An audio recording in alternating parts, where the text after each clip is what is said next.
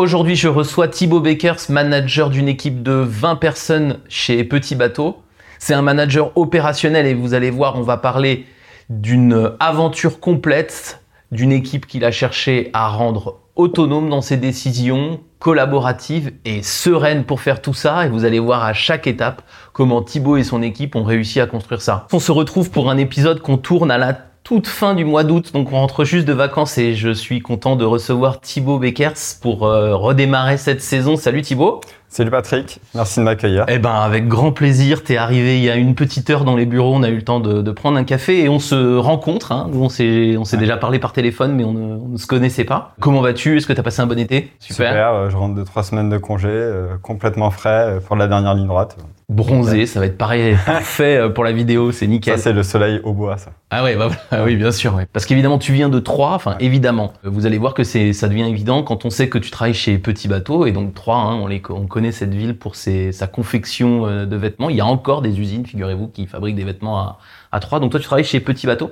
Ouais, complètement, chez Petit Bateau, donc euh, une usine historique hein, qui a plus de 100 ans. on a encore gardé à Troyes effectivement notre savoir-faire il y a encore un pôle de, fabrication et de production à Troyes. Moi, je suis euh, responsable de la DPA chez Petit Bateau, donc direction, planification et approvisionnement. Le but du jeu, on approvisionne du fil, on le transforme en matière, on le transforme en produit fini et on le livre à l'entrepôt. Donc quand on offre euh, le pack 7 euh, body à la naissance de, de Petit Bateau, il est fait chez vous? Il est fait à 3 celui-là? Alors le pack cette body, il n'est pas fait à 3, non. Ah, flûte. Qu'est-ce qu'il fait, fait alors? Par contre, la matière peut être faite à 3. Ah, d'accord. Et après, on va confectionner euh, les articles dans nos usines partenaires, euh, souvent au Maghreb. D'accord. Qu'est-ce qui est fabriqué vraiment à 3 dans votre usine? Bah, alors, la matière qu'on va acheter un petit peu à l'international, euh, en Turquie majoritairement. On le fait venir. On a deux entités de production de matière. On en a une au Maroc et on en a une à Troyes. Mhm. Celle de Troyes, du coup, appartient à un petit bateau, celle au Maroc, c'est un partenaire de petit bateau. On fait à peu près euh, moitié de production en France, moitié de production au Maroc. Et derrière, euh, la transformation de la matière en produit fini euh, va se faire un petit peu en France, majoritairement au Maghreb. Et on a aussi un autre flux, on achète un produit fini complètement fait, là beaucoup plus international, entre Madagascar, l'Inde et la Chine. Mais ça, ça représente aujourd'hui que 20% des volumes qu'on peut acheter. D'accord. Donc toi, tu travailles euh, donc à 3 chez Petit Bateau. Tu es dans cette euh, maison depuis combien de temps? Bah, Ça va faire bientôt 5 ans. 5 ans, donc c'est pas très très très ancien. Tu étais où avant? Alors moi j'ai fait Lacoste pendant un an et avant euh, moi je suis issu d'une formation pareille à 3 d'ingénieur généraliste.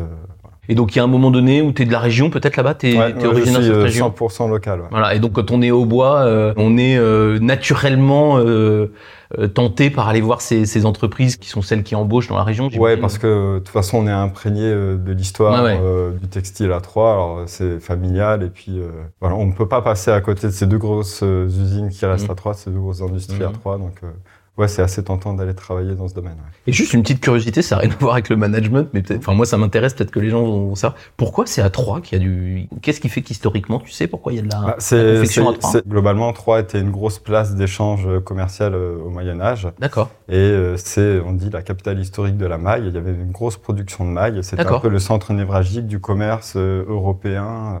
D'accord, c'est hyper ancien en fait. Ouais, c'est ultra ancien. D'accord, ouais, hyper intéressant. Mm. Bon, et alors revenons à toi. Donc, toi, tu es ingénieur de formation tu vas chez Lacoste, puis maintenant tu es chez Petit Bateau. Tu, fais quoi? Il y a plein de métiers euh, dans une, dans une usine comme ça. C'est quoi? Tu as, une spécialité euh, Moi, je travaille en, supply chain. D'accord. Moi, le but du jeu, en fait, c'est de coordonner la fabrication, donc l'approvisionnement de ce fameux fil qu'on transforme en matière, qu'on transforme en produit fini. Moi, j'interviens sur le passage de commandes, du fil auprès de nos fournisseurs euh, internationaux. D'accord. Grosso modo, si on prend un exemple, il faut 150 grammes pour faire un t-shirt. Ouais. Euh, donc je vais dire, je vais approvisionner 180 grammes de fil, on va le transformer en matière. 150 grammes de matière que derrière on va couper, on va assembler en produit fini. D'accord. Et c'est toi qui dis à peu près combien on a besoin. On est un peu le chef d'orchestre de ça. on calcule les besoins, on les approvisionne, on s'occupe de la planification de la transformation, de la matière, du fil en matière et de la matière en produit fini. D'accord. Et ce qui vous permet de faire ça, c'est les prévisions de vente ou de, le marketing qui vous dit voilà, on va, on a besoin de tant de t-shirts dans les boutiques. c'est euh. ça. On reçoit un signal de demande. Il nous faut 1000 t-shirts à l'entrepôt pour semaine 20. À partir de ce moment-là, cet input d'entrée, on le traduit sur toute la chaîne d'Apro et sur toute la ah chaîne Donc que tu commandes ton fil, tu, tu, fabriques ta matière, puis ensuite tu confectionnes ton t-shirt. C'est ça, et je livre à l'entrepôt. Et tu le livres à l'entrepôt, puis ensuite l'entrepôt euh, livrera. Ma mission. Ma mission, c'est livrer le produit fini à l'entrepôt. Livrera les boutiques. Alors nous, euh, évidemment, on n'est pas là pour faire un grand cours de supply chain, mais je trouve que c'est quand même important que les gens comprennent euh, à quoi vous allez travailler. On va évidemment parler de management. Qui dit management dit que tu as une équipe pour faire ça. Exact. Euh, alors comment elle est composée cette équipe? Il y a, y a qui là-dedans? Alors l'équipe, on est à peu près une grosse vingtaine dans la direction euh, que du coup je dirige. Donc c'est la direction planification et approvisionnement. D'accord. On a une structure qui est un peu particulière. Donc je vais avoir euh, trois managers directs ouais. qui eux-mêmes vont avoir des équipes très opérationnelles qui vont soit approvisionner, passer des commandes, mmh. soit planifier, soit suivre la production et les livraisons. Et dans l'organisation, on va aussi avoir une fonction support qui va être portée par deux à trois personnes qu'on a créée euh, l'année dernière. Mhm. L'objectif, c'est de porter l'excellence opérationnelle sur ces fonctions-là. Leur mission à ces personnes-là, c'est euh, de rendre le plus confortable possible le métier des opérationnels. Ouais. Ça veut dire que les équipes qui sont sous mes managers, qui ont des métiers très opérationnels avec des fonctions bien précises, mhm. ces fonctions-là vont leur permettre de s'améliorer et de d'optimiser leur temps de travail sur leur vraie valeur mmh. ajoutée qui est de faire leur métier. Euh, L'Excel, supprimer l'Excel, euh, mettre en place de nouveaux outils, formaliser, euh, voilà. Tu travailles avec nous depuis quelques mois, hein, notamment je fais une petite dédicace à Marie avec qui tu as, pas mal bossé.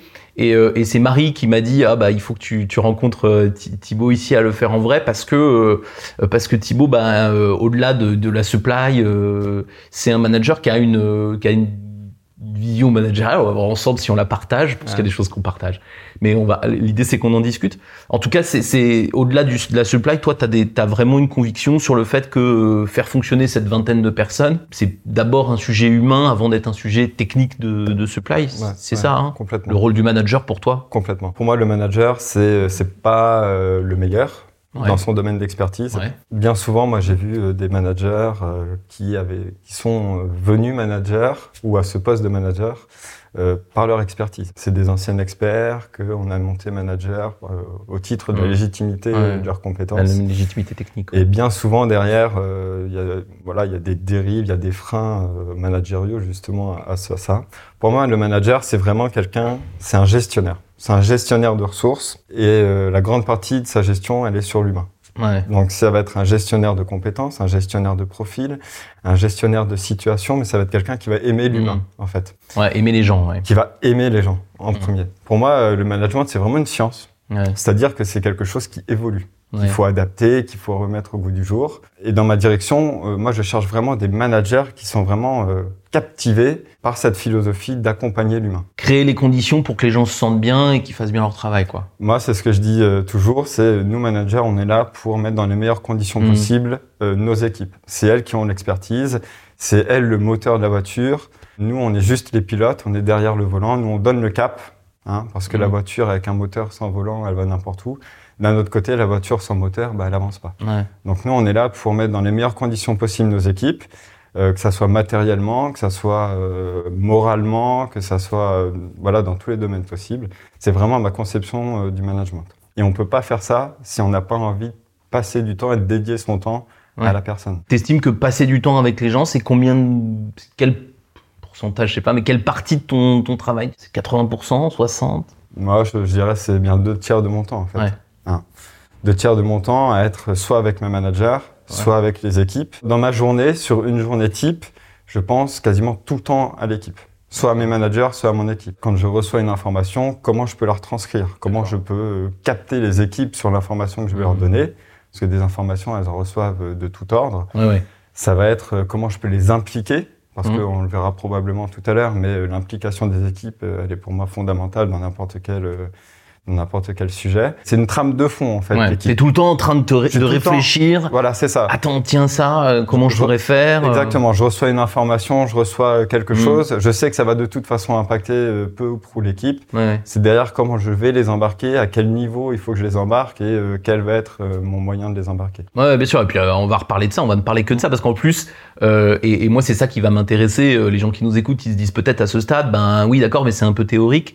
Moi, ce que je vais avoir envie que tu, tu, tu, nous, tu nous expliques et on va y aller pas à pas, hein, mais c'est euh, on a compris, tu es là pour rendre les autres meilleurs, tu es là pour euh, les aider à mieux faire leur travail. C'est quoi tes réflexes? Comment on fait? Bah déjà, la première étape pour moi, c'est de créer, ça a été de créer un collectif managérial. J'ai trois managers directs plus euh, des fonctions qui me sont directement rattachées, les fonctions, euh, les fameuses fonctions support là. Euh, Donc ce collectif managérial, c'est une petite équipe de, de 5-6 personnes Ouais, c'est ça. Et en fait, on, bah, on, a travaillé du coup avec avec Albus sur la thématique d'un codir. Ouais. C'est comment je crée et je fédère un collectif managérial autour du.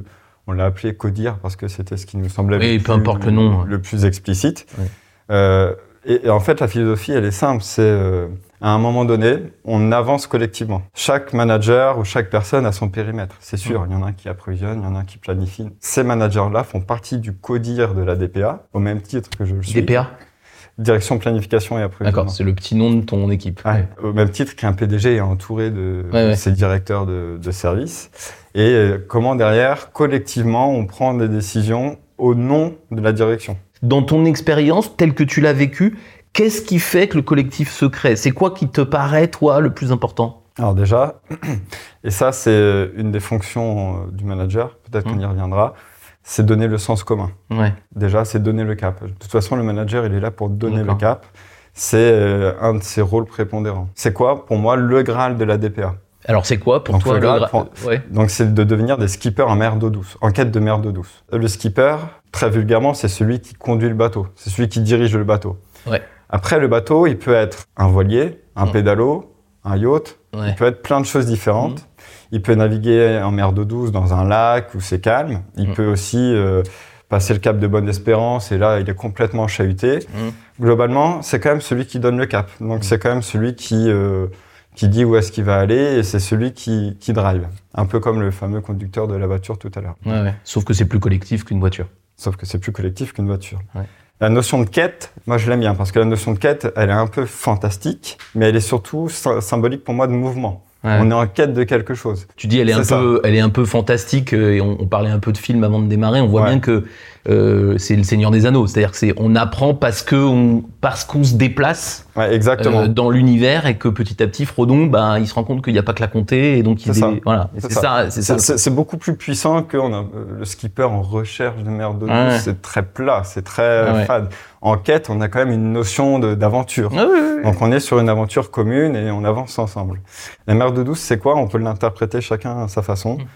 Moi, en tant que de, responsable de service, c'est euh, le confort dans le travail. J'aurais atteint ma mer d'eau douce quand je saurais que mes équipes viennent au travail déjà avec le sourire et qu'elles ont tous les moyens à leur disposition pour bien travailler. Que ce soit mon manager ou un mm. collaborateur, ma mère de douce, c'est ça. On sait qu'on n'y sera jamais vraiment, en on fait. On n'y sera jamais. On n'y sera jamais. Mais on essaye de, s'en rapprocher. Bah, comme le Graal, en fait. Hein. Le Graal euh, dans les légendes arthuriennes, finalement. on n'y est jamais. On ne cherche pas à avoir un résultat. On ne cherche pas à avoir 100% d'un truc. On ne cherche pas ça. On cherche l'amélioration, le progrès et la recherche euh, du confort et euh, la disposition de tout ce qui nous est nécessaire pour être dans les meilleures conditions pour bien travailler. Je fais une petite parenthèse, si euh, vous êtes manager et que vous voulez faire un Graal dans votre équipe et que vous dites ah, le Graal de Thibaut il est bizarrement formulé ou il me plaît pas énormément, en fait c'est souvent le cas quand on regarde un Graal de, de l'extérieur qu'il nous parle pas. En fait la bonne qualité d'un Graal, c'est pas un Graal, c'est pas un outil publicitaire. Euh, donc c'est pas quelque chose dont on se sert pour montrer comme on est un bon manager. Et donc euh, quand euh, on regarde les grades de l'extérieur, moi ce que je fais avec des, managers comme toi ou, enfin ou d'autres, je cherche jamais à ce qu'il soit à ce qu'il claque au sens d'un slogan. Type punchline. Voilà. Par contre, ce qui est important, c'est est-ce que l'équipe, là en l'occurrence les six, est-ce que votre équipe, il donne un sens et est-ce qu'elle tient à ça? Et là, on peut avoir des formulations qui peuvent vous paraître pas terribles ou, ou un peu un peu incompréhensibles, mais si elles parlent à l'équipe, ça fonctionne. Donc c'est l'inverse de la publicité, le Graal. Hein. Justement, la création de ce collectif managérial derrière, il s'est fait autour de ce Graal-là. Ah. Donc on a cherché à comprendre ce que voulait dire chaque truc. C'est ça. Et chacun a essayé d'adapter son propre Graal à celui finalement que je portais pour le service. Son propre Graal, c'est-à-dire sa propre quête à lui. Voilà. Au, euh, par rapport à ça, pour qu'il y ait une cohérence. En fonction de son organisation mmh. qui lui était propre. Tu as réussi à avoir cette euh, cette adhésion de, ouais. complètement donc euh, chaque manager chaque équipe chaque personne du codir du coup a travaillé sur son, son périmètre autour de, de ce Graal là et en plus de ça on a émergé on va dire des extensions de ce Graal avec des nouvelles idées que j'avais même pas imaginées en, en concevant le mien par exemple? Bah, la, la, confiance entre nous. Euh, moi, j'étais vraiment focalisé sur le manager doit être au service des équipes, pour pouvoir lui donner les meilleures euh, conditions de travail, mm les nanana. Ok, mais déjà, euh, est-ce qu'on se fait confiance entre nous dans la même équipe? D'accord. J'y avais pas pensé, mais voilà, le, celui qui a travaillé son Graal en fonction du mien euh, s'est dit, bah voilà, est-ce que les meilleures conditions pour bien travailler, c'est euh, c'est pas déjà d'avoir confiance en nous? Et après, du coup, les Graal, bah, on les déploie aux fameuses 20 personnes. C'est ça, exactement. Et c'est là qu'on arrive dans cette histoire de coopération, c'est-à-dire d'arriver à faire travailler les gens ensemble et de pas avoir un système où il y en a un ou six qui décident et les autres qui exécutent. Ouais, complètement. Bah déjà, les équipes, quel que soit leur niveau, elles ont déjà l'ambition de la direction. Elles mmh. ont le Graal, elles ont le cap. Voilà, on en revient toujours au cap. Oui, oui. elles sont sur le navire, donc elles partagent euh, le destin. Ouais. En même temps, quand on fait ça, euh, on est transparent, on se met un peu à nu avec les équipes. Les équipes sont embarquées avec nous sur quelle direction on veut pour le service ou pour le pôle. Ça dépend de la granularité euh, mm. de la discussion. Et c'est le premier pas déjà pour les embarquer sur une réflexion commune. Mm on leur dit ce qu'on veut faire du service, elles s'ouvrent intellectuellement, euh, elles sont réceptives au message elles se sentent embarquées, elles se sentent impliquées. Et euh, derrière, bah, elles sont dans une philosophie, dans un état d'esprit où elles vont être beaucoup plus enclins à participer, à discuter autour de futurs sujets, problèmes, projets ou autres, qu'on va vouloir aborder avec elles. Mais alors là, quand tu le dis comme ça, ça paraît facile. J'imagine que pour toi d'abord et puis pour tes managers ensuite, c'est euh, arriver à ce résultat-là, ça demande des efforts, ça il y a des doutes, il y a des moments difficiles. Qu'est-ce qui a été difficile pour toi et pour tes managers euh, bah, dans, dans, dans, la recherche de cette participation? En fait, c'est euh, d'avoir l'adhésion des équipes, d'avoir l'attention des équipes déjà, et derrière de les faire adhérer à une ambition commune. alors, qu'est-ce qui a été difficile là-dedans justement? Ils y croyaient pas, par exemple?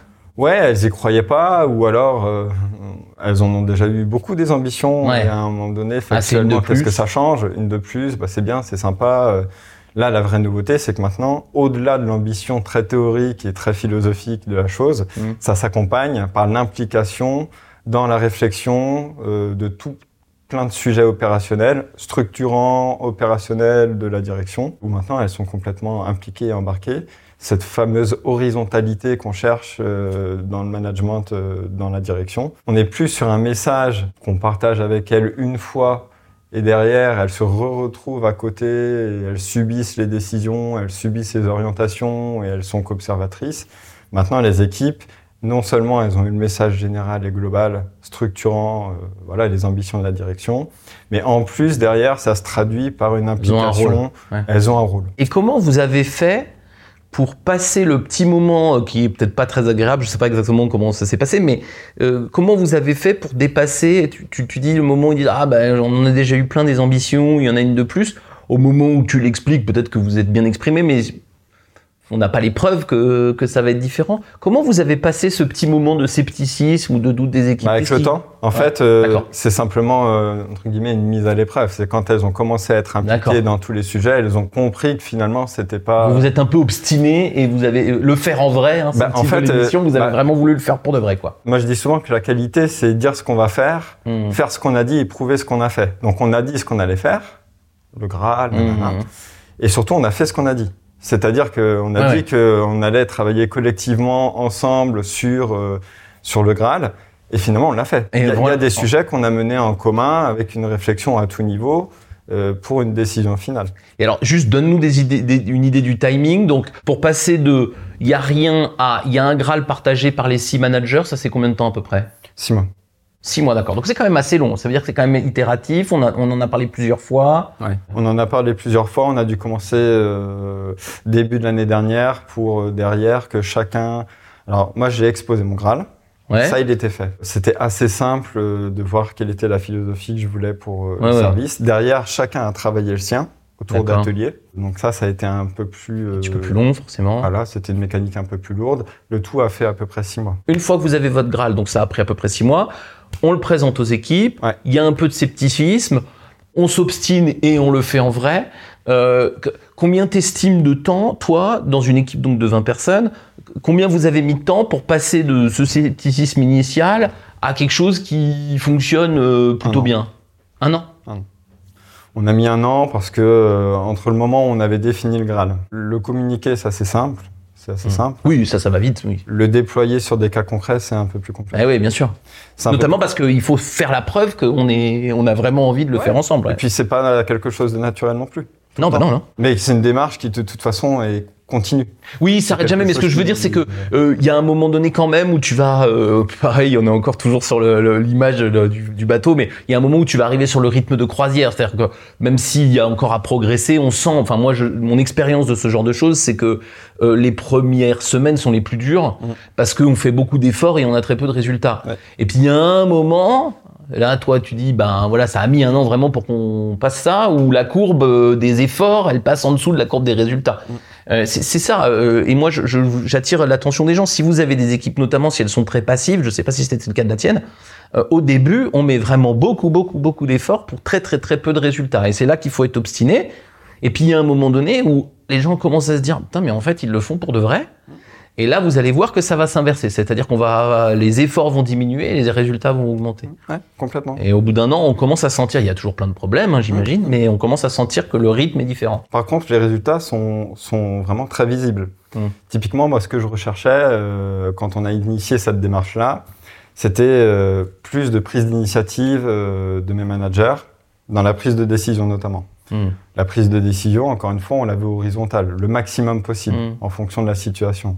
Donc euh, voilà, concerter avec les équipes, on prend une décision collégiale. Moi, je vois énormément d'améliorations et de progrès sur la prise de décision, sur des problèmes simples, sur des, sur des choses, on va dire, en, en run. Là où autrefois, il aurait fallu euh, que je sois consulté ou autre. La recherche d'horizontalité dans la, dans la réflexion, dans la démarche de réflexion, ça doit conduire à une prise de décision plus agile, plus simple, mmh.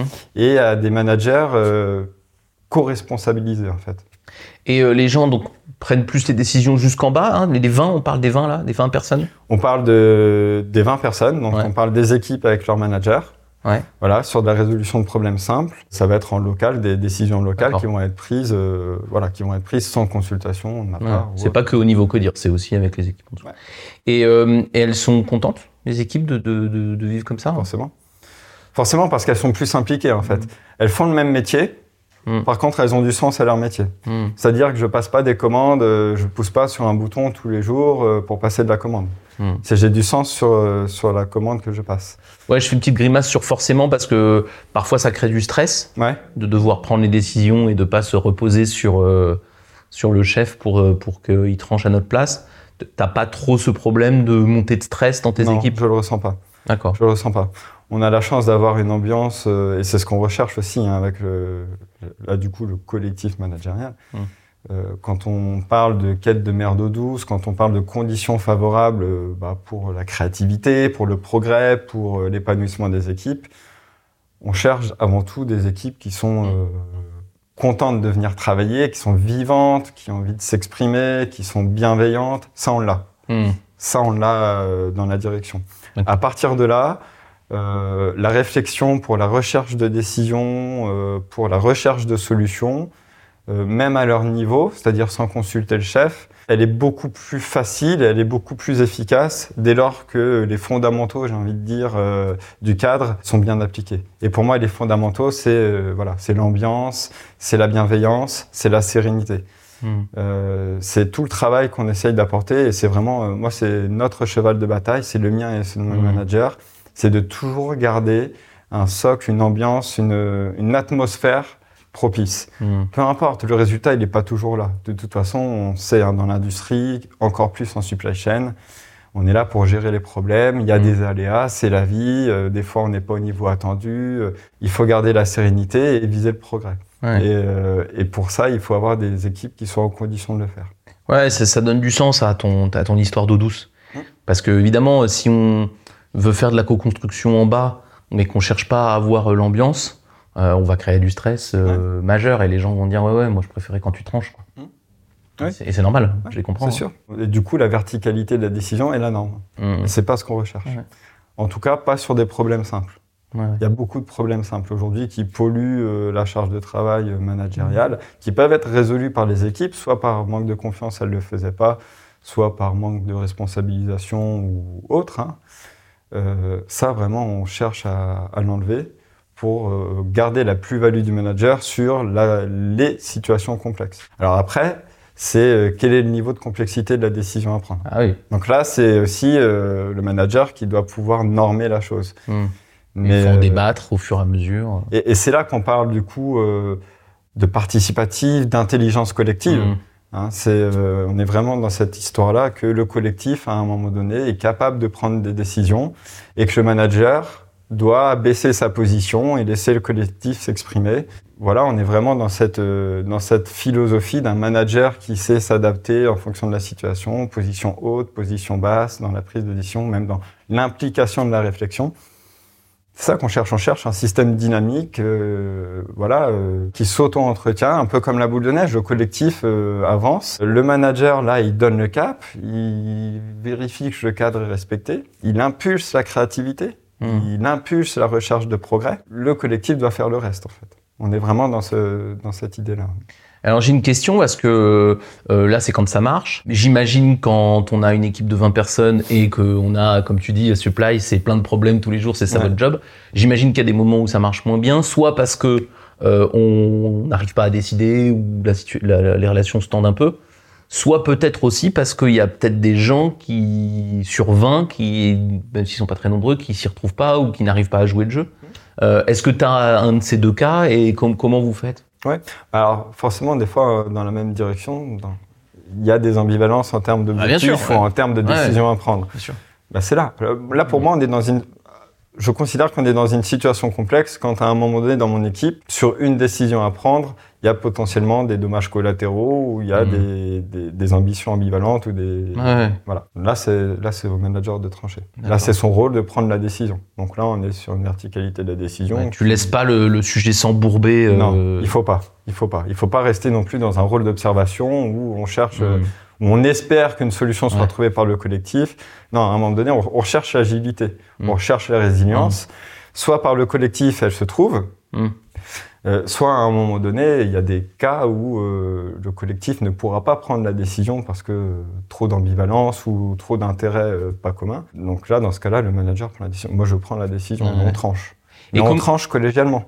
C'est-à-dire que quand je prends la décision, bah, déjà on pose bien le sujet, et puis mm. après on explique, on explique le pourquoi de la décision, et puis on avance. Ouais, c'est un truc de curseur quoi. Si vous tranchez trop vite, bah, la promesse de, de responsabilisation elle est pas tenue. Mmh. Et si on tranche trop tard, bah, on n'a pas le résultat, puis le stress va augmenter. Donc on essaie de trouver le bon moment pour. Euh, Exactement. On peut trouver des cas euh, typiquement sur euh, des aspects budgétaires ou autres, mmh. d'allocation de budget ou autres. Ça, c'est des, des, sujets qui reviennent tout le temps. Ouais. les arbitrages en termes de budget, ils sont collégialement mmh. discutés et après la décision finale elle me revient. On pèse le pour et le contre tous ensemble. Si on fait plutôt ça, si on fait plutôt ci. Voilà, c'est ça. Et s'il y, y, a des accords ou qu'on n'est pas sûr du coup à la fin, c'est toi qui.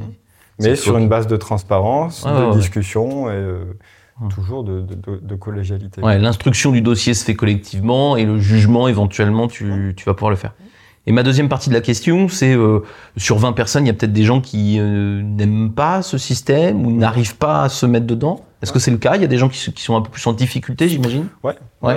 Bah, c'est un peu comme dans les projets. Hein. Toutes les personnes n'adhèrent pas à un projet. L'essentiel, c'est de toute façon euh, de garder toutes les équipes embarquées. Tout le monde n'aura pas le même niveau d'implication dans les domaines. Ça, on le sait. Mmh.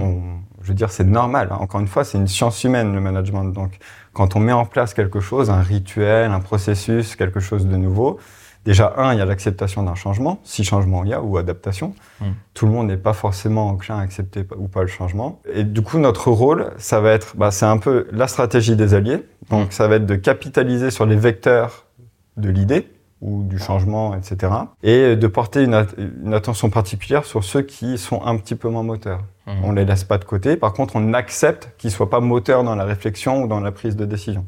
C'est pas grave. Si 100% des équipes sont pas euh, sont pas complètement euh, enjouées ou actives ou proactives euh, dans la démarche. Ouais, moi je, je, pense que ça c'est un des fondements du management euh, tel qu'on devrait le faire et qui est assez rare et bravo de bravo de le faire. moi je trouve qu'avec les le système est parfois extrêmement pressurisant et on voudrait que tout le monde soit tout le temps au résultat. Je pense que les humains, un, ils ont des temps forts et des temps faibles et donc ils ont le droit de pas être embarqués. En plus, je ne sais pas si tu l'as en tête, mais, euh, mais si vous l'avez pas en tête, ayez-le en tête. Le management est un, est un exercice public qu'on fait en public. Et euh, les gens voient très bien comment vous traitez les gens en difficulté. Et comme on est tous amenés dans notre vie à potentiellement être en difficulté, il est clair que si tu es intransigeant et que chaque personne en difficulté reçoit le feu de Thibaut euh, et de son codir euh, à la première difficulté, eh ben, tu vas créer un système de stress monstrueux chez celui qui est en difficulté, mais aussi chez tous les autres qui se disent pourvu que j'ai pas un temps faible, mm, mm. parce que les oiseaux là, ils vont me tomber dessus, etc. Donc pour moi, c'est vraiment essentiel dans la vie d'une équipe mm. de faire ce que tu fais. C'est très difficile, hein, parce que ça veut dire des gens qu'on peut estimer être sous-performants, mais c'est extrêmement important d'avoir ça. C'est comme ça une équipe. Tout le monde n'est pas à son meilleur niveau de jeu à chaque instant. Ou sur n'importe quel domaine. Ou sur n'importe quel domaine. La personne qui est en retrait sur un sujet pourra être complètement proactive sur un autre. Exactement. Euh, D'autant plus qu'on lui a pas mis une pression de dingue. D'autant plus que derrière, elle sait qu'elle n'a pas eu la pression sur le sujet sur lequel elle a été moins à l'aise. On est vraiment vigilant à, à pas brider en fait. Hmm. Hein, à pas brider les gens euh, de quelconque manière. Nous, on recherche vraiment la créativité, le progrès et l'amélioration. Pareil, quelqu'un qui a une idée, qui se dit, tiens, dis donc, si on faisait, euh, je sais pas, des vidéos de notre savoir-faire hmm. qu'on diffuse sur les réseaux locaux, go, vas-y, t'y vas, tu essayes, et puis tu nous montres comment ça marche, et puis euh, voilà, ça, ça c'est des idées qui tranchent, c'est des idées, on sait qu'on n'aura jamais 100% de l'équipe qui va adhérer, mais Surtout pas brider celle qui a mm. celle qui a l'idée, la personne qui a l'idée. Elle y va, elle essaye, elle va jusqu'au bout de son idée, comme ça elle se sent pas euh, délaissée ou laissée de côté. Et puis pourquoi pas embarquer les autres si les mm. autres euh, ont la preuve que ça marche. Mm. Tiens, demain on veut faire un séminaire, euh, on veut co-construire un séminaire avec les équipes. Je sais très bien qu'en lançant l'idée, j'aurai pas 20 réponses. Mais c'est pas grave. Ceux qui ceux qui sont là, ceux qui veulent participer, ceux qui viennent. Et puis les autres, bah, ils suivront et puis ils verront. Ils feront leur avis et puis euh, on prétend pas prêcher la bonne parole ou quoi que ce soit. On prétend rien en fait. Ce qu'on veut juste, c'est que chaque personne puisse à un moment donné s'exprimer quand elle a besoin de s'exprimer et quand elle le veut, qu'elle fasse son métier dans les meilleures conditions, qu'elle le fasse bien, et puis après qu'elle ait un peu de fun. Voilà, c'est ça qu'on recherche. On le recherche, on, l'a mis en place avec des conditions de travail matérielles. Voilà, on travaille beaucoup sur le bien-être euh, du collaborateur matériellement. Voilà, on a plein d'exemples dans notre environnement de travail pour qu'ils s'y retrouvent. Et aussi sur notre façon, euh, j'ai envie de dire, euh, managérialement parlant, qu'elle s'y retrouve dans la réception d'une demande, la réception d'un ordre, même si j'aime pas du tout ce mot-là. Euh, voilà, c'est vraiment ce qu'on recherche.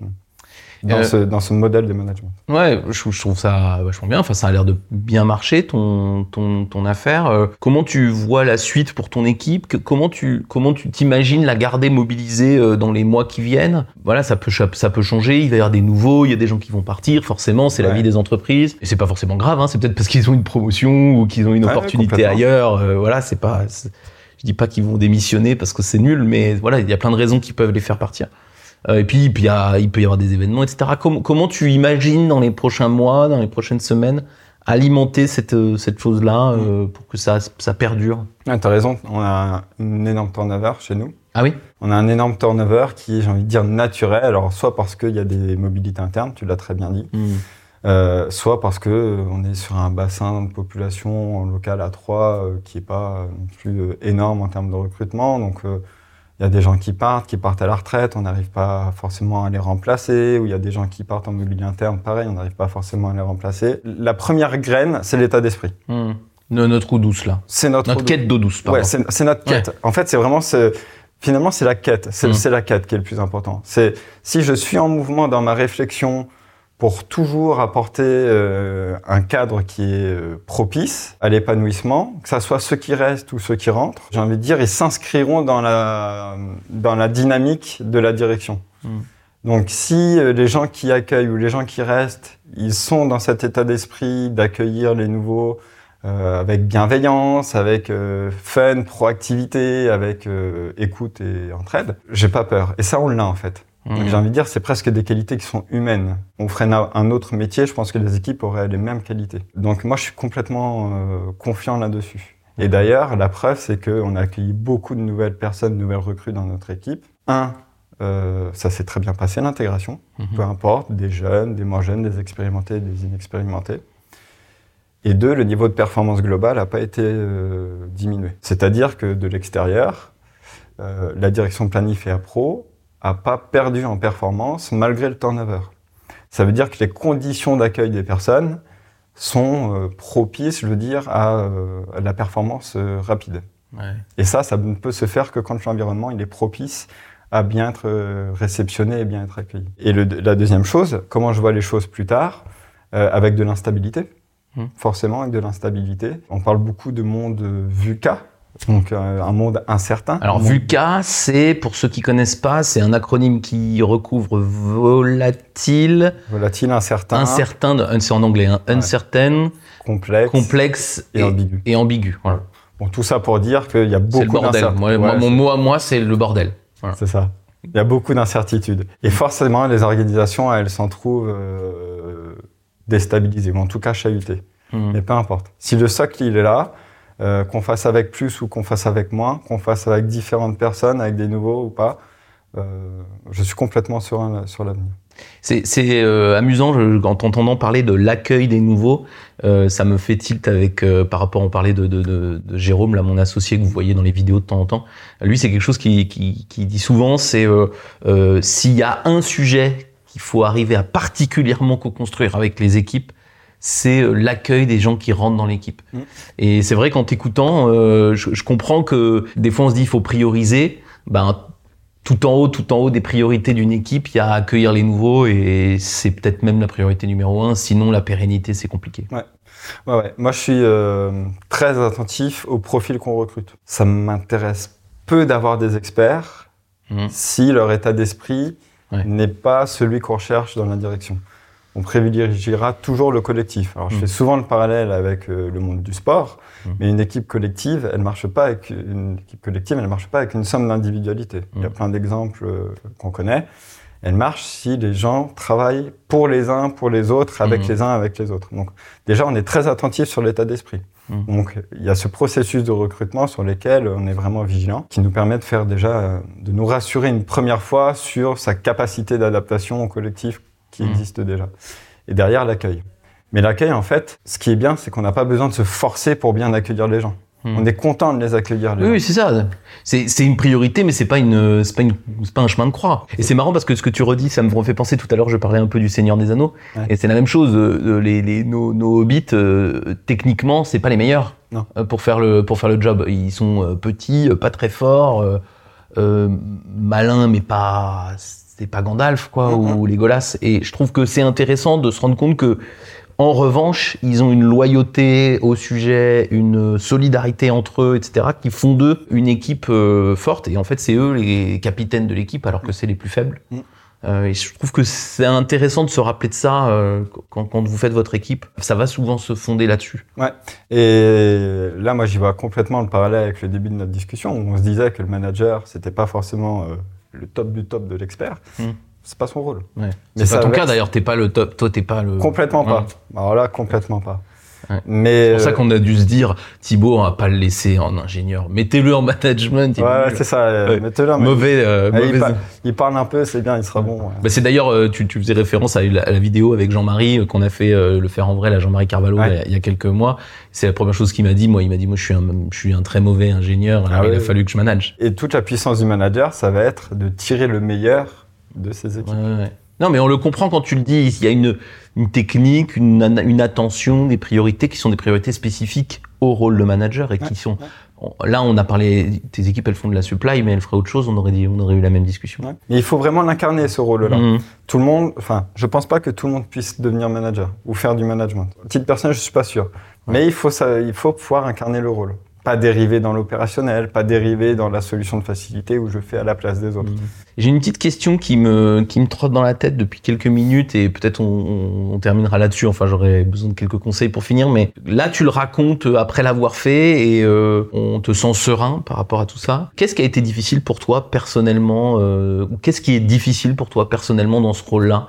Pas croire que tout soit Soit easy. Sur quoi il faut que tu. Bah, on parlait à un moment donné, euh, je voyais énormément de progrès dans la prise de décision en local. Ce qui a été dur pour moi, euh, c'était euh, de lâcher euh, la bride sur certains sujets. Ne pas vouloir toujours tout maîtriser. C'était euh, la transmission de la confiance, c'était l'acceptation de ne pas être euh, sur tous les fronts en même temps, parce que c'est pas mon rôle et en plus c'est bien souvent inefficace. Voilà, donc ça a mais été. Ouais, ça a été. T'avais peur à un moment donné de ça, quoi. Il y a des moments où ça te fait peur, quoi. Je pense que naturellement, on aime avoir le contrôle. on aime garder le contrôle parce que, en plus, généralement, on travaille dans, dans un domaine qu'on connaît, donc on est un peu dans une zone de confort. Voilà, c'est de, de, laisser l'autonomie, c'est de, de délester un petit peu euh, la responsabilité euh, en dessous. Je savais que c'était ce qu'il fallait que je fasse. Mmh. je savais que c'est ce que je voulais de mes managers et de mes équipes. Mais c'était aussi le point sur lequel il fallait que je travaille le plus. Bah voilà. Et, co et, comment t'as fait? C'était de la volonté? Tu te restais t'enfermais dans ton bureau? Tu, tu, tu mordais dans un truc? Comment c'était quoi bah ta technique? Il y, a un truc génial qui s'appelle les congés déjà. ah bah oui. Donc quand on prend trois semaines de congés et qu'on euh, se discipline à pas ouvrir sa boîte mail. Mmh forcément, on sait que les sujets ils vont se traiter, euh, ils vont se traiter euh, sans, sans vous. Donc euh, déjà. et on se rend compte qu'on n'a pas été. et on se rencontre. Et non, derrière, c'était c'était de passer en mode observation. Mmh. C'était discuter avec les managers sur ce que j'attendais d'eux, sur le rôle que j'attendais d'eux, sur leur prise de position qu'il fallait qu'ils développent. Mmh.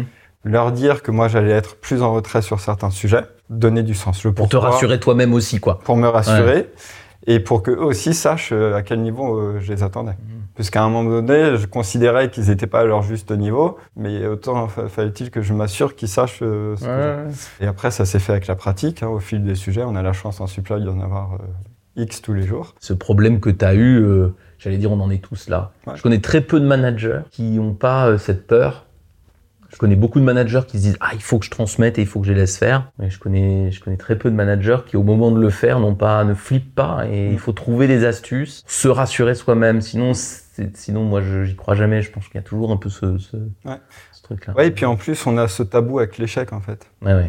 On veut garder le contrôle parce que on se considère dans une zone de confort où finalement on va pouvoir atteindre un résultat peut-être dégradé mais pas si loin de ce qu'on cherche. Mais en fait l'échec euh, une fois que on se convainc que l'échec n'est pas tout le temps négatif, voire pas négatif. Dès lors qu'on est dans une démarche de progrès et d'amélioration, euh, on aborde les sujets beaucoup plus sereinement, euh, qu'on soit participant ou pas du sujet en fait.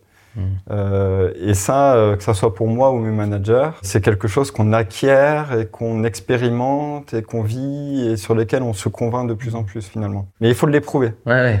Et, Donc il faut se faire mal un peu au début, quoi. Et on va passer par des échecs qui vont faire mal. Ouais, Parce qu'au début, on est, je suis d'accord avec toi, on n'est pas fait pour ça, quoi. Pour moi, toute l'histoire, c'est qu'il faut passer du début, euh, enfin de, j'ai un échec et je le prends pour mon ego et ça me fait mal et j'ai l'impression que c'est et c'est compliqué et je crois qu'on en est tous un peu là, à moins d'être complètement je m'en foutiste. Ah, j'arrive à faire un retour d'expérience, etc. Et je, trouve que ce qui est vraiment intéressant et ce pourquoi il faut être en équipe, c'est passer ce chemin et dans les premières fois où on le fait, pour moi, il faut être un surhomme pour pas avoir euh, ce, ce, ce, cette difficulté émotionnelle au début. Quoi. Et après, tu as raison. Au bout d'un moment, hop, on prend un peu le rythme. On est dans cette démarche. c'est plus facile. et ce qui est bien, c'est que derrière, du coup, comme on implique les équipes, on est collectivement dans une démarche embarquée euh, mmh. tous ensemble. Et petit à petit, ça, ça responsabilise chacune des personnes sur l'amélioration du coup d'après. Finalement, euh, la pression, elle n'est pas sur l'atteinte de l'objectif. Si je m'en réfère à mon Graal où je disais que l'objectif, c'est pas le chiffre, mais c'est la façon de faire et comment on le fait, finalement, la pression, elle n'est pas vraiment sur l'atteinte du résultat en lui-même. Hmm. Mais elle est sur la méthode. Si j'atteins mon objectif en, en, ayant travaillé 50 heures dans la semaine jusqu'à 20 heures le soir, en étant euh, cerné limite du burn-out, ça va marcher une fois. Ouais. Ça marchera pas deux fois. Si je suis à 10% de l'atteinte de mon objectif que je l'ai fait dans des conditions qui sont euh, plutôt bonnes et que j'ai déjà des pistes d'amélioration pour la fois d'après, avec un plan de progrès, avec un plan d'action, c'est nickel pour moi en fait. Ok, je suis pas à l'objectif, mais je sais que c'est gagné euh, en termes d'état d'esprit. L'objectif, je vais l'atteindre de façon plus pérenne et sur le long terme, et c'est pour moi une démarche qui est pérennisée. Mmh. Ah c'est ça que je cherche, c'est la pérennité des choses aussi. Non, mais c'est génial d'être arrivé à là. Pour moi, c'est un niveau de maturité qui est hyper intéressant et je trouve que ceux qui nous écoutent et qui t'écoutent, qui se disent peut-être ça serait génial que je sois là. Ça va, c'est pas si long d'atteindre ça. Le seul truc, c'est qu'il y a un moment où on se jette dans la piscine puis qu'elle est un peu froide. Mm. Il y a vraiment, c'est au début où il faut être très solidaire, être un peu tenace, recevoir un peu d'aide, parce qu'il y a, voilà, il faut switcher. Euh, mm. On n'est pas éduqué comme ça. Mm. Mais tout ça, c'est possible que si on est euh, complètement euh, collectivement aligné. Exactement. C'est pour ça que c'est la première chose qu'il faut faire via nous ce qu'on appelle le Graal, mais appelez ça comme vous voulez. Et que la formulation, elle on s'en fout qu'elle soit marketingement superbe. Il faut qu'elle ait du sens pour l'équipe parce que c'est ça l'effet qu'elle doit produire. Elle doit produire l'effet de je mets beaucoup d'efforts et j'ai très peu de résultats. Et ça, il faut être une équipe soudée pour supporter de faire tant d'efforts et d'avoir peu de résultats. Et c'est le début qui est comme ça. Ça dure pas longtemps, mais c'est pas agréable. Ouais, complètement. Bien, mais c'est très intéressant. Est-ce que tu as des, par rapport à toute cette discussion, est-ce que tu as des choses que tu aurais envie de, de, de, développer ou est-ce que tu as l'impression qu'on a dit ce que tu avais envie de, non, non, de partager non, avec nous? enfin, voilà, c'est la philosophie que, en tout cas, euh, j'ai, que je porte, que je veux diffuser à mes managers, à mes équipes. Je dis souvent, euh, en fait, l'indicateur de, de l'état d'esprit collectif, c'est euh, c'est une phrase connue, c'est la somme de nous divisée par la somme de jeux, mais c'est vraiment ça en fait. C'est on, on, avance ensemble, nous mm. avançons ensemble, nous allons travailler sur un texte, nous allons mm. réfléchir sur les orientations de la direction. Que ça soit à un niveau codir avec les managers ou que ça soit à un niveau direction avec tous les collaborateurs, il faut pas que ça soit porté par une seule personne. Ouais, ouais, on te sent très convaincu sur le sujet et je pense que tu as encore plein de travail à faire, ça va être ça va être super. Merci beaucoup euh, du temps passé avec moi et puis merci beaucoup pour les gens qui nous écoutent de tout ce que tu fais. On peut j'imagine te retrouver assez facilement sur euh, LinkedIn, tu dois y être. Hein, ouais, ouais, LinkedIn, euh, mon nom, mon prénom. Donc Thibaut Beckers, euh, voilà, petit bateau, si vous, si vous voulez voir un peu son, son parcours et puis, et puis suivre, suivre ton actualité. Merci énormément. Partagez si vous avez des expériences qui ressemblent à celles de Thibaut, si vous trouvez que c'est difficile chez vous ou si au contraire vous arrivez à, à avoir aussi ce genre de résultats, peut-être par des moyens un peu différents. Et merci beaucoup et puis à très bientôt. Merci beaucoup, Patrick. À Troyes ou ailleurs. Ouais, merci beaucoup.